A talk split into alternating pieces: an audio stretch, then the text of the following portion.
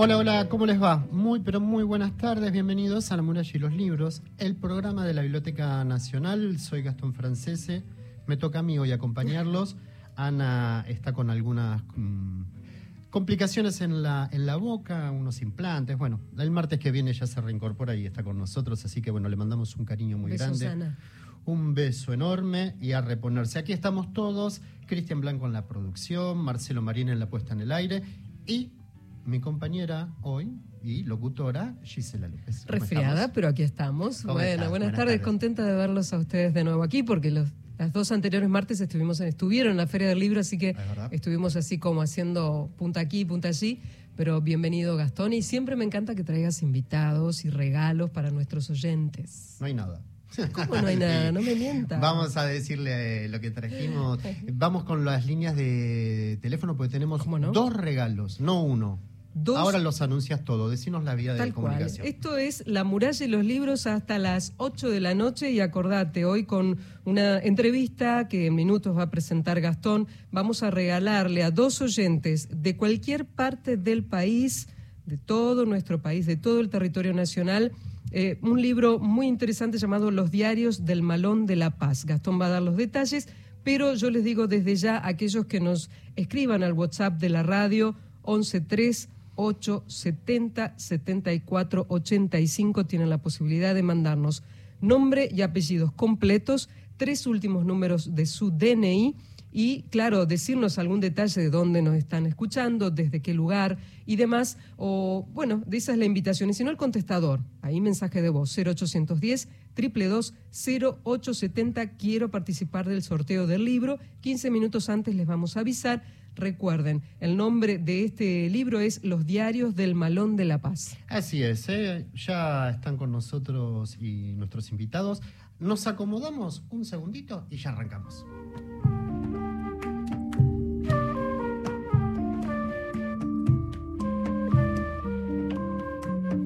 Ahí estamos, 19.07 de la tarde. Bienvenidos. Son Karina Carriqueo y Diego Antico. ¿Cómo les va, chicos? ¿Cómo están? Ellos son los coordinadores, los que están a cargo de lo que es el Centro de Estudios sobre Pueblos Originarios. ¿Cómo están? Bienvenidos. ¿Qué tal? Buenas noches, ¿cómo estás? Los diarios del Malón de la Paz tenemos acá para regalar y para compartir con todos nuestros oyentes. Fue presentado hace poquito, el 9 de mayo, creo, en la Feria del Libro. Exactamente, es el primer libro que organizamos, que coordinamos desde el Centro de Estudios sobre Pueblos Originarios de la Biblioteca Nacional. Lo estuvimos presentando el, el 9 de mayo en la Feria del Libro y lo vamos a presentar el 23 de junio en la Biblioteca Nacional a las 19 horas en la Sala Cortázar. Similar presentación, alguna modificación, ¿cómo viene eso? Similar presentación, vamos a ver si, no sé, armaremos algún número artístico o algo Ah, está como bien. para... Está bien, porque O- la Feria del Libro también tiene su tiempo y es distinto que el- Sí. la- estar en casa y presentarlo en casa. En la biblioteca jugamos de local, así Claro. que ahí podemos agregar otras clases Está de, bueno. de artificios. Para ingresar en este los diarios del Malón de la Paz es entrar en todo una en un episodio bastante invisibilizado, se me ocurre, y res- rescatar estos estos movimientos, estas reivindicaciones que tenían. ¿Cómo llega este material? ¿Por qué con este libro salen? Cu- Cuéntanos un poco qué fue también este Malón de la Paz. Bueno, eh, los pueblos originarios son una gran invisibilización histórica de nuestro país.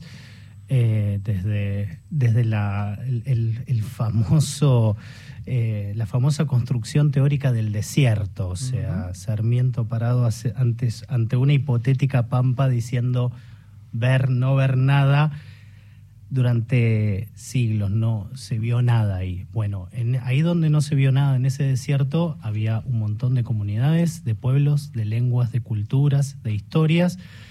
Eh, y bueno, este es un episodio particular de una historia bastante reciente que es eh, uno de los reclamos más importantes por eh, restitución de tierras por parte de un grupo de- de jornaleros de, Jujuy que hicieron una, una caminata en 1946, 147 arrancaron en Abrapampa y fueron caminando desde Jujuy hasta la capital eh, para encontrarse con Perón. En el camino se fueron agregando más personas y demás. Eh, ¿Cómo llegamos a este libro? Eh, en principio, bueno, el, centro de estudios, la idea es recuperar materiales que quizás no han sido reeditados en muchos años o que han caído en la invisibilización y en la invisibilización de estos hechos, de estos reclamos. Caído, decimos caído, pero vamos a, vamos a decir que también hay un procedimiento para que se invisibilice. Hay un acallamiento. Se, acallan esas voces. Digo, no es casual, no es que se pierde, no es que nos, nos pasamos de, de, lado las eh, reivindicaciones eh, de los pueblos originarios. Sí, hay, de, ahí me parece que es valiosa la, operación que están haciendo. En principio hay una representación de, no sujetos, o sea, ahí, ahí, ahí, donde no se ve, donde se ve un desierto, básicamente lo que estás borrando es una subjetividad, una historia. Entonces, sí, es un procedimiento instituido culturalmente, instituido en nuestro propio lenguaje, instituido en nuestras propias formas de comunicarnos, en históricos manuales de historia, valga la redundancia, que han básicamente planteado como si la, formación del Estado argentino hubiera sido algo que creció en un territorio yermo, ausente, y no, esa construcción se hizo a partir de sometimientos, Violencia. violencias, que se siguen replicando. Eh, incluso uno siempre puede hacer como el chiste o el comentario, bueno, ¿cuántas lenguas se hablan en Argentina? Una, el español. En Argentina se hablan un montón de lenguas, el mapuzungún, el quichua, el aymara, el guaraní y demás. Sin embargo, seguimos teniendo esa representación de un país monolingüe, que bajamos de los barcos, eh, frase que, últimamente hemos recuperado infortunadamente. Eh, y, bueno, sí, hay un procedimiento de invisibilización de, de esas culturas, de esas historias y de esos reclamos. Quien está hablando es eh, Diego Antico, es licenciado en letras, está a cargo junto con Karina Carriqueo, que también está aquí, está callada, todavía no, no, logramos que hable, de que se suelte.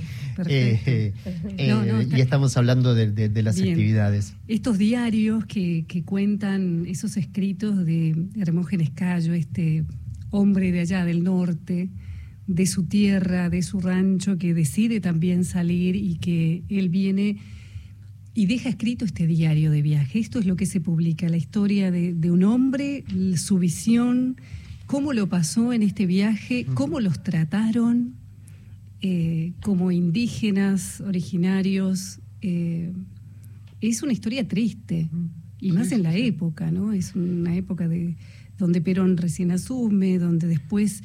Y las promesas del cambio que, ya venía él trabajando en la desde la Secretaría de Trabajo, creaban un clima de época de esperanza y de expectativas de, restitución, sobre todo de tierras. Claro, se vino con un ánimo y con un sueño que después no ocurrió, que fue todo lo contrario y fue una gran decepción. De hecho, lo, cuenta todo Hermógenes Cayo en este diario muy chiquitito, pero que, que queda ahí y, es un material excelente que, es para publicar y que, que es para leer y deleitarse con su forma de de contar las cosas, ¿no? Porque una de las, de las, este, de los inconvenientes y de las que nos, que nos planteamos cuando empezamos era, bueno, esa forma de contar que tiene Hermógenes, con su lenguaje y sus modismos y su eh, lo dejamos, lo ponemos tal cual él lo escribió.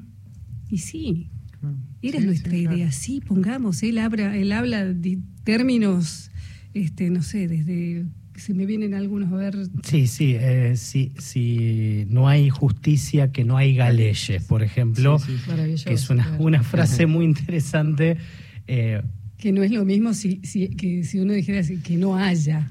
No, no, que no haya. Eso tiene más fuerza. Karina Carriqueo, Diego Antico están con nosotros. Una diferencia fundamental en el formato de ambos textos, dice el estudio de Marcelo Balco, es el, que es escrito por Hermógenes, es personal, vuelca su íntimo sentir y al mismo tiempo busca sociabilizar su verdad.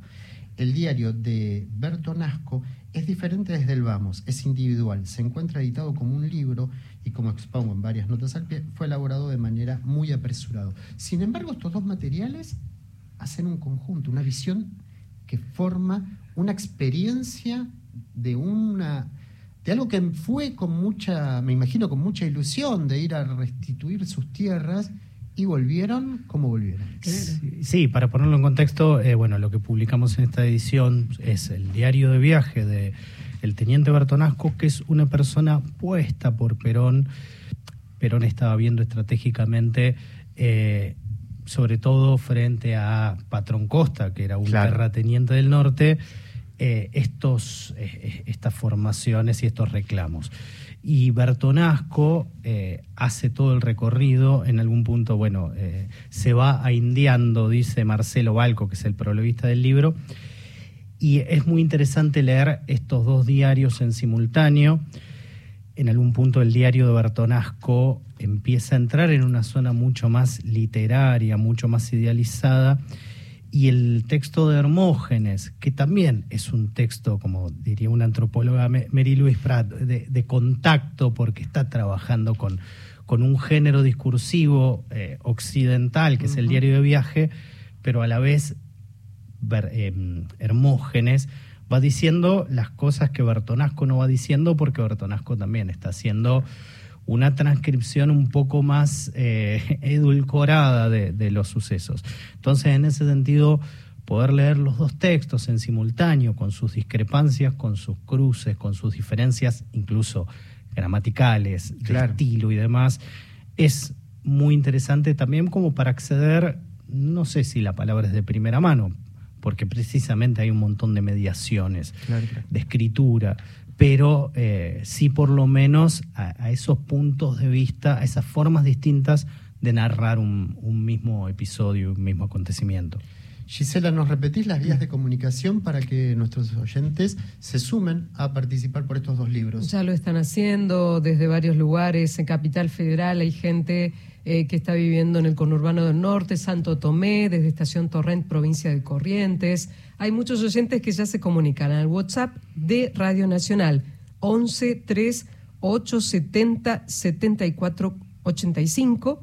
Así nos escriben mensaje de texto. Recuerden nombre y apellido completo, tres últimos números de DNI. Si nos pueden dejar su celular, bienvenido sea. Y nos cuentan desde dónde nos escriben. Quiero un libro. Recuerden que son dos posibilidades hay dos, hay dos libros que vamos a compartir de llamados Los Diarios del Malón de la Paz. Eh, en esta entrevista a Karina Carriqueo y a Diego Antico. Eh, ellos están presentándolo junto a Gastón. Y les recordamos, si no, nos pueden también mandar un mensaje de voz. 30 segundos tienen allí. 0810 triple 0870 y también participan. Recuerden dejar claros sus datos. Dice en el libro, la vigencia de un reclamo, el, ensayo que, está al inicio, es, delicioso el, texto de Marcelo Balco. Eh, el Malón de la Paz en el 46 protagonizan 174 collas de la Puna Jujeña y el oeste salteño. las condiciones, las comunidades padecían condiciones de explotación extrema, usurpación de tierras, el látigo del capataz, el cepo del hacendado, jornales arbitrarios y hasta impunes abusos sexuales como el medieval, derecho de pernada o el habitual chineo.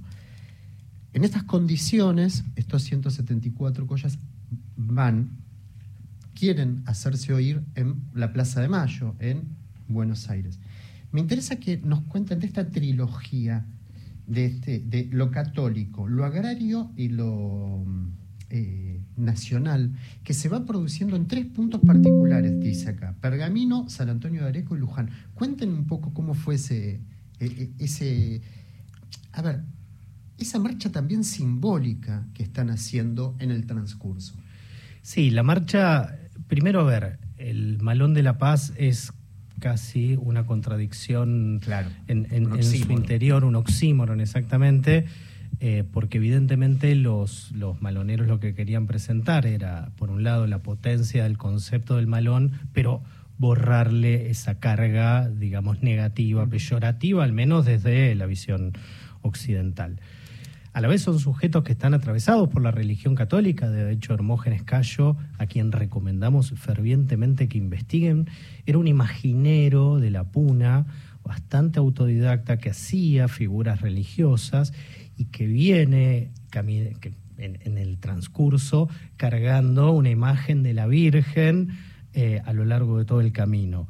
Eh, a la vez empieza a aparecer eh, en el eslogan el malón de la paz por los caminos de la patria, porque también había una necesidad de nacionalizar a esos, o sea, nacionalizar el reclamo frente a una visión en la cual siempre el indígena, hasta el día de hoy, eh, sigue siendo visto desde el la extranjería. Es un otro. Tal, es así que son alojados en el hotel de inmigrantes. Más significante no puede ser, la verdad. hay veces que hay, que buscarlo, ¿eh? Para, para que hacerlo tan. Es tremendo y las fotos que hay de, los medios de comunicación, los diarios de la época que iban, les llevaban sus diarios y los fotografiaban como un, algo exótico. Los indios leen al diario y, la, y así se comportan los indios.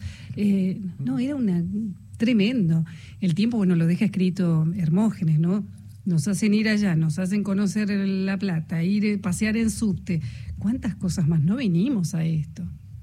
Diego Antico, te interrumpí, discúlpame, pero por me, favor. Me, llamó mucho la atención esto que estabas diciendo, que el, indio es un otro tan otro que hasta es extranjero. Exactamente. Si bien eh, para ser justos, al menos con la historia, tres años después se les restituyen, se les da una serie de, tierras en estos reclamos, pero la primera reacción es la reacción de, la extranjería, llevarlos al hotel de inmigrantes junto con los ucranianos.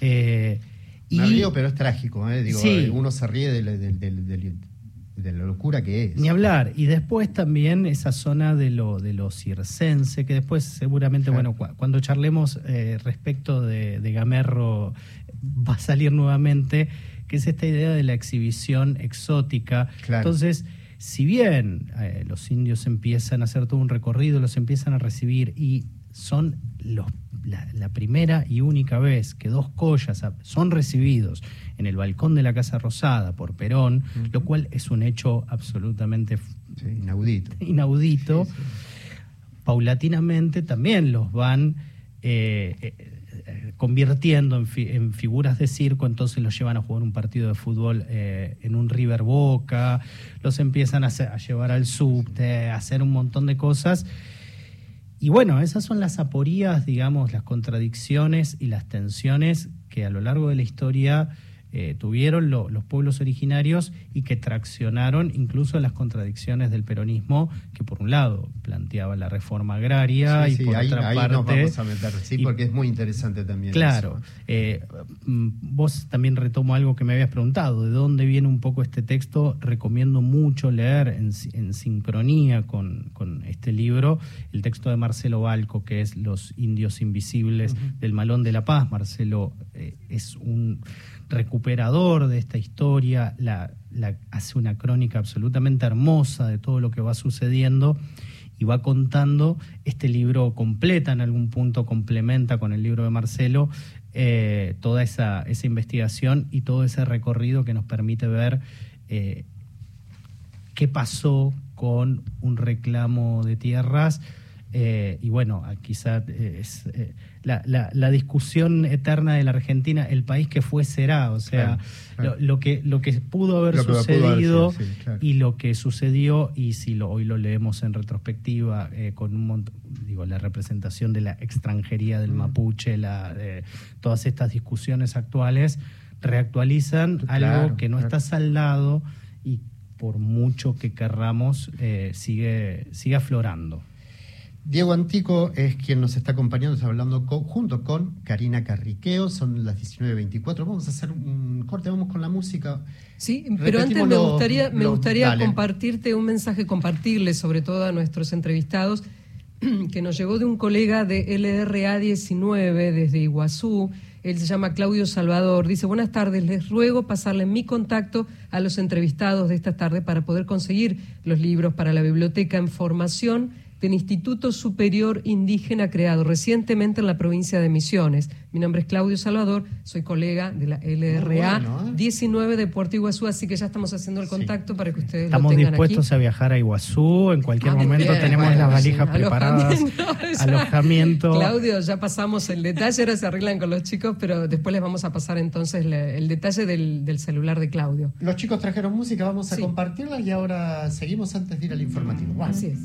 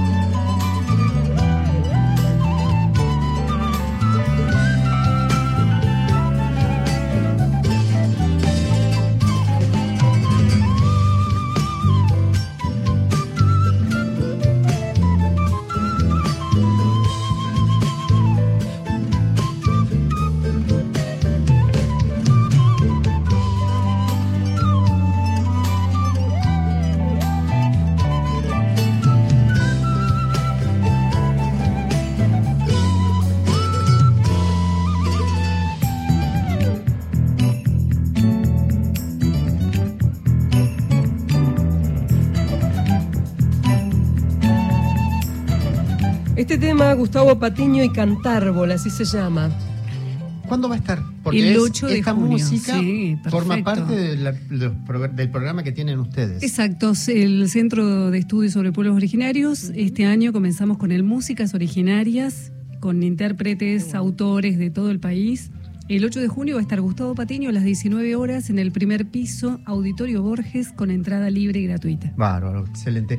Gise, contanos, a ver, algunos mensajes. Muchos mensajes. Mira, cortito, María Cristina, qué interesante el tema que están tocando. Recuerdo escuchar sobre esa marcha siendo niña y me impresionaba mucho. Me anoto para el libro, deja sus datos. Eh, también, hola, me gustaría participar del sorteo, dice Maribel Fernández. Hay mucha gente que está escribiendo también, Claudio Salvador desde Iguazú, que dice muchas gracias por el comentario y por supuesto son todas y todos bienvenidos a la ciudad de las cataratas. Qué lindo. Pero para compartir la experiencia de este nuevo instituto del que formo parte como educador intercultural y me siento muy orgulloso, lo dice este colega, este compañero Claudio Salvador desde Iguazú, así que chicos ya después les vamos a pasar el contacto. Nosotros, claro, ya estamos llegando casi a las noticias, aunque quedan unos minutos y después va a haber mensajes que nos dejaron al 0810 20870. Les pedimos a aquellos que utilicen el contestador para participar de estos dos ejemplares del sorteo de dos ejemplares, los diarios del Malón de la Paz, que nos dejen datos, nombre y apellido completo, tres últimos números de DNI y su teléfono, que no lo vamos a pasar al aire para que puedan participar. Aquellos que ya lo hicieron nos van a tener que llamar nuevamente y dejarnos su teléfono para que podamos ponernos en contacto con ustedes. En el WhatsApp es más simple porque pasamos directamente el celular. Y recuerden, nos escriben al 113 870-7485 y así continuamos con la muralla de los libros hasta las 8 de la noche. Nos quedamos hasta las 8, nos vamos a la... ¿Noticias? Muy bien.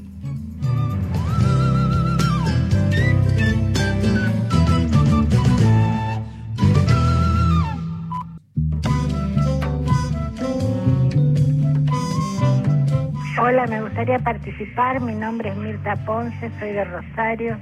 Mi documento termina en 802. Mando el mensaje por acá porque soy no vidente y no puedo mandar el WhatsApp. Este, bueno, me encantaría tener el libro o, el, de los diarios. Este, me gusta la historia y eh, sé un poco bastante sobre los aborígenes de esta tierra. Los quiero mucho, son mi compañía. Hola, soy Rufina de Villa Insuperable. Ay, yo quiero el libro. Eh, eh, los escucho siempre, estoy encantada. Pero te dejo los tres números de DNI. Eh, ay, 377. Gracias, chao. Buenas tardes, soy Luis Acuña de Neuquén Capital. Mis últimos números de DNI son 436 quiero participar por el Yo Quiero Libro. Y los felicito por el programa, es un programa hermoso que trato de escucharlo siempre. A veces por tema laboral no se puede, pero con una radio a mano siempre los escucho. Me gustaría que, que sea siempre así. Gracias. 18.36 minutos. Mónica, Rufina y Luis, si nos pueden volver a hacer ese llamado, sobre todo a Mónica, que agradecemos, ese los quiero mucho que acá resuena en este grupo de gente bien humanos que somos. Pero a Mónica le pedimos a Rufina y a Luis que nos dejen también sus eh, teléfonos, un llamadito al 0810 0870 y nos dejan así su eh, teléfono para si sorteamos y llega a ser uno de los ganadores, ellos, alguno de ellos tres, también les podemos comunicar. Al resto ya los tenemos, agradecemos de nuevo cada uno de los que está participando. Seguimos entonces, estamos con la gente del Centro de Estudios sobre Pueblos Originarios, Diego Antico y Karina Carriqueo. Me toca ahora dejar por un lado, pero de alguna manera va a estar vinculado a eh, los diarios del Malón de la Paz y que tiene que ver con este ciclo que que, están, que han inaugurado hace poquito en el canal de YouTube de la Biblioteca Nacional, Letras Originarias. Cuéntanos un poco de qué va eso. Traje un, audio de Carlos Gamerro, licenciado en Letras por la Universidad de Buenos Aires, escritor de novelas, ensayista. Bueno, muchas de sus obras fueron traducidas. Facundo Martín Fierro, quien, quien no haya estado en Puan no, se lo, no lo ha, se lo ha cruzado. Pero, ¿qué son estas charlas que están teniendo? A ver, Y se trata, se trata de darle difusión y la palabra a los autores originarios o no originarios cuyo contenido sea, tenga que ver con, las primeras naciones argentinas. Y Carlos Gamerro sí fue el primero de este ciclo, varios más que ahora va a contar eh, Diego, pero se trata de eso, de, de contarle a la gente qué libros hay, sobre la temática. Eso que siempre consultan las escuelas, profesores, dónde puedo encontrar material, eh, porque no, no, hay librerías específicas por la temática. Entonces, bueno, esta es una manera también de acercar esa información. Vamos, les compartimos el audio de Gamarra, son tres minutos para que después nos cuenten y que la gente conozca este trabajo.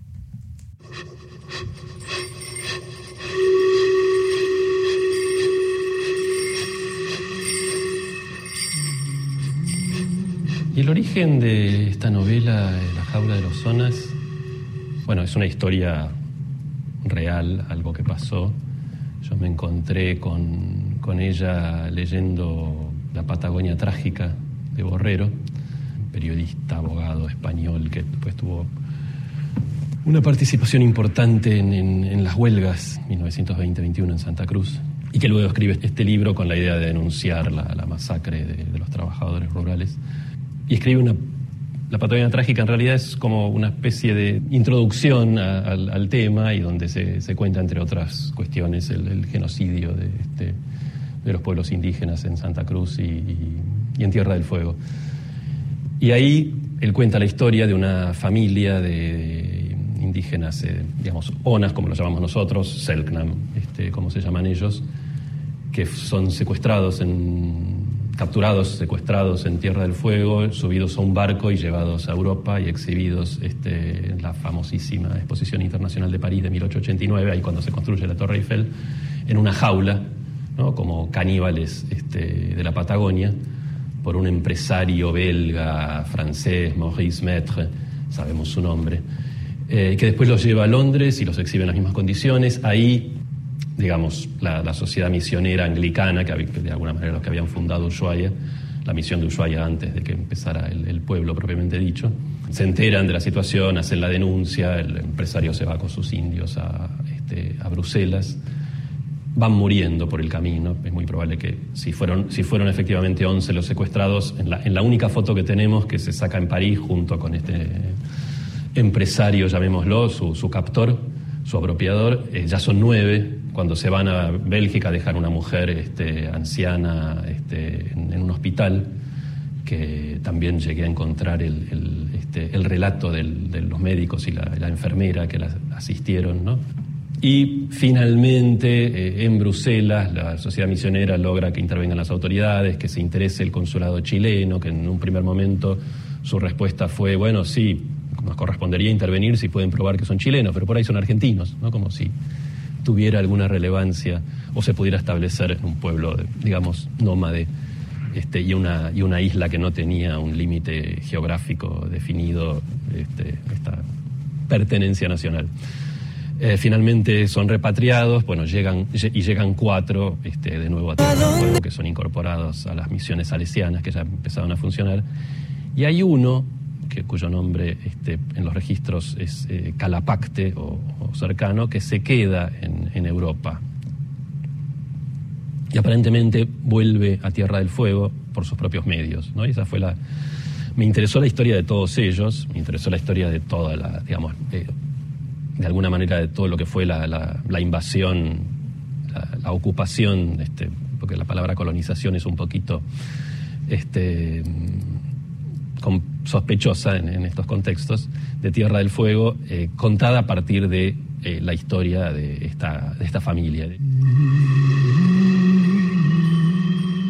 Ahí estaba Carlos Gamerro, bueno, este es el trabajo, queríamos hacer una muestra a, la gente, lo pueden, continúa por supuesto la entrevista, es mucho más profunda, pero queríamos aunque sea una muestra para nuestros oyentes. ¿Qué tal este trabajo? ¿Cómo lo están llevando adelante? Bueno, esto, primero antes de olvidarme, quiero mencionar a Emiliano Ruiz Díaz, que es eh, el tercer lonco de, nuestro Centro de Pueblos Originarios, compañero y, trabajamos juntos en la construcción de este centro.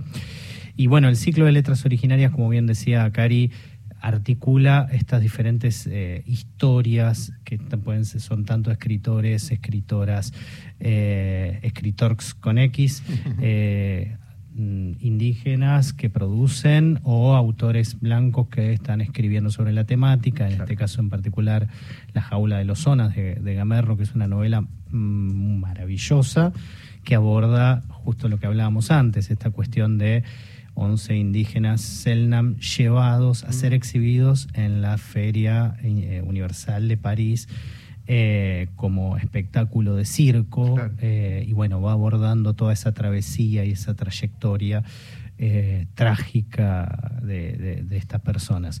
Y bueno, el ciclo cuenta, pueden acceder por YouTube, hay una entrevista también a Mario Castells, un investigador, traductor y poeta guaraní. Eh, está Liliana Ancalao, una poeta mapuche que presentó un libro eh, Roquín, sobre el cual hicimos eh, entrevista y demás. Así que la idea es ir sumando voces y armar un, mosaico de, figuras y de lo que se está produciendo, porque la idea a veces también, incluso en la contradicción del concepto pueblos originarios, lo originario pareciera que nos nos lleva a, lo arqueológico, algo encontrado entre ruinas.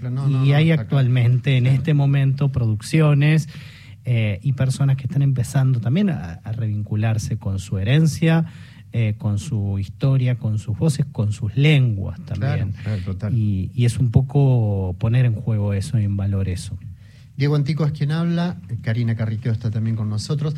Me quedan dos, me tienen que dar estas músicas originarias y restituciones, las dos actividades, porque nos tenemos que ir a un especial que tenemos y no me lo quiero perder de poder invitar a todos a que participen de estas actividades. Bien, eh, tenemos eh, para la que viene la charla sobre restituciones, distintas, eh, tuvimos una hace un par de semanas que tiene que ver con, fue la restitución de, objetos y restos sagrados. Exacto. La que viene es sobre tierras. Restitución de tierras es un tema, justamente hablando, ¿no? De los límites, de que son chilenos, no son chilenos. Bueno, vamos a tener el, el auditorio Cortázar la presencia de eh, Jorge Angulo y Orlando Carriqueo, dos eh, integrantes y quienes dirigen las mesas coordinadoras indígenas de Río Negro y Jujuy, las dos visiones, las dos problemáticas planteadas y donde las personas que asisten, obviamente con entrada libre y gratuita, también pueden preguntar, pueden consultar, pueden intervenir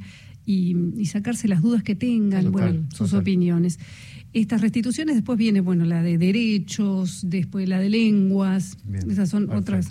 ¿Y músicas originarias qué tenemos? ¿Cuál es el próximo? Y el músicas originarias eh, tuvimos a Anaí Mariluán, una excelente intérprete y cantautora de la Patagonia, y quien viene ahora el 8 de junio es Gustavo Patiño, uno de los principales compositores de la provincia de Jujuy. Eh, Gustavo, bueno, es también un gran, gran músico, una voz espectacular que vamos a tener el gusto de, hacer un concierto. Los conciertos de músicas originales son muy íntimos, muy lindos, muy amenos, muy cálidos y muy didácticos. Así que también es con entrada libre y gratuita y están todos invitados. Todos invitados. Gracias chicos por haber venido. Por favor, gracias a ustedes. Nos quedan mil millones de temas para seguir hablando y van a venir y van a volver. Cuando volvamos de Iguazú, venimos acá al, programa Gracias Diego Antico, Karina Carriqueo. Les agradezco muchísimo por, en serio, por su presencia. Vamos a un homenaje que tenemos que hacer a Juan Filloy, el escritor cordobés. Vamos a escucharlo en la voz de Rafa Hernández.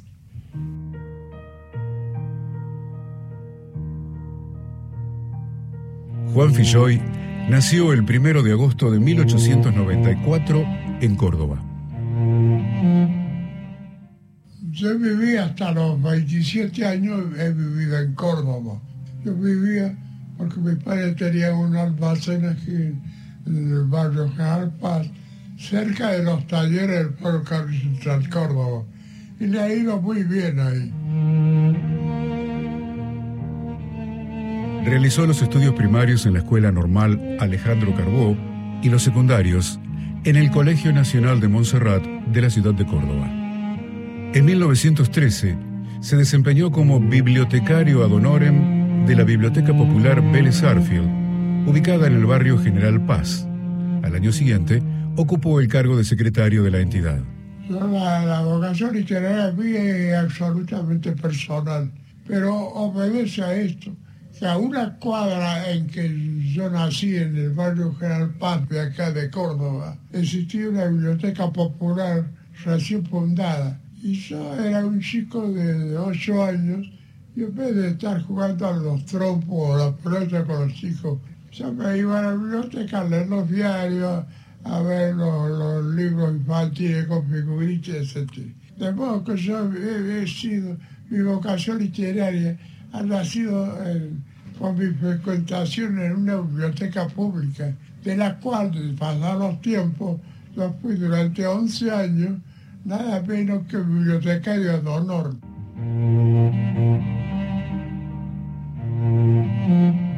Aunque nunca jugó al fútbol, fue socio fundador del Club Talleres.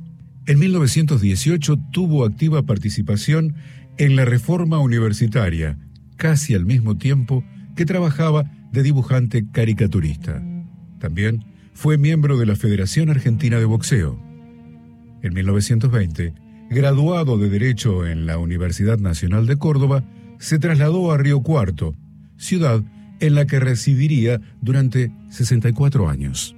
Yo en el año 21, el gobierno de Córdoba, yo había sido pinche en los tribunales de Córdoba y el gobernador Núñez me nombró asesor de menores en, Río Cuarto. Como dijo mamá, dice, andate dos o tres meses después te venís. ¿Pero qué? Me quedé hace 80 años en Río Cuarto y he hecho mi carrera judicial allá, porque he ascendido de acceso por todos los puestos judiciales de Río Cuarto, que era la segunda circunscripción de la provincia, hasta llegar a presidente de la Cámara Civil y Comercial. De modo que estoy muy contento de haber mm, quedado en Río Cuarto, porque en Río Cuarto ya siendo un hombre de 40 años, de 39 años, me casé y en la casa que yo había adquirido por medio del Banco Hipotecario Nacional, viví con mi esposa durante 50 años, una vida muy feliz y muy, muy, muy sana y muy proficua a, través de los libros que yo iba publicando.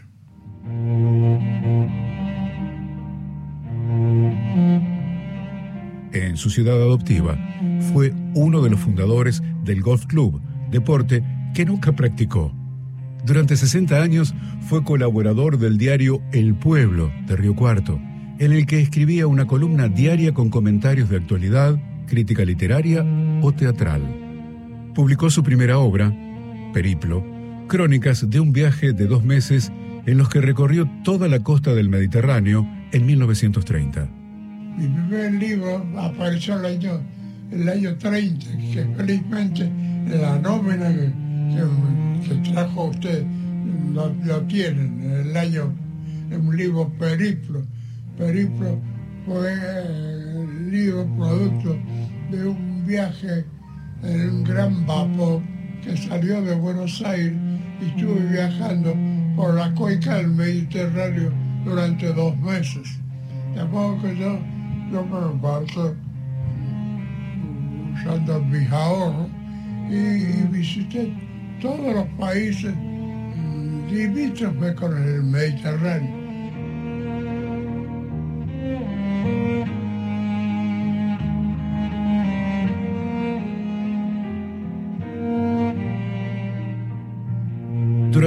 Nueve años siguientes publicó otros seis libros, incluyendo tres novelas: Staffen, Op o Lop y Caterva, un poemario, Palumba, Aquende, una suerte de geografía poética de la Argentina y un volumen de prosas poéticas, Finés, todos en ediciones de autor de poco alcance. Como digo, de, los, otros dos libros míos, de Lop y de, de Caterva se han hecho tres ediciones y, y una de ellas en Holanda, en Ámsterdam, la edición que ya se lo voy a mostrar, una edición realmente de lujo, encuadernada, espléndida.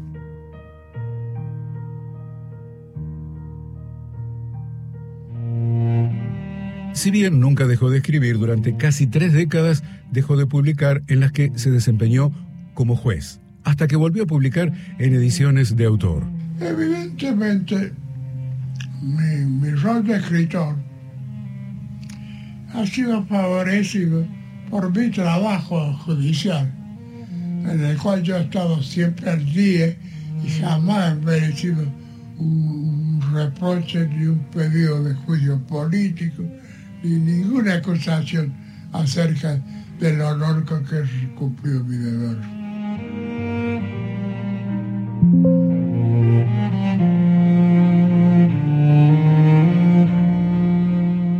Después de la muerte de su esposa en 1984, retornó a la ciudad de Córdoba, donde siguió escribiendo a pesar de su avanzada edad.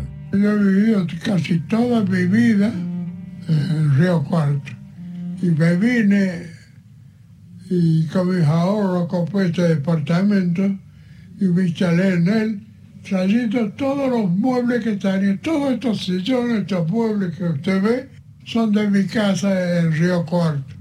Regalé la biblioteca de 12.000 volúmenes a la municipalidad de Río Cuarto para que los repartiera entre las bibliotecas públicas, entre el museo, entre el colegio de abogados, entre la Junta de Historia y entre la Policía de Federal, porque yo tenía libros de toda índole. Y ahora que estoy en Córdoba, yo apenas tengo contacto con la sede local, porque no puedo moverme. Yo estoy en este departamento y hace seis años que no voy al centro de la ciudad de acá, porque tengo que andar con andador cuando camino. Es algo deprimente para mí porque el andador este me convierte en un chico y hace efectivo el, problema biológico de que el hombre viejo es, es simplemente un, un niño al revés.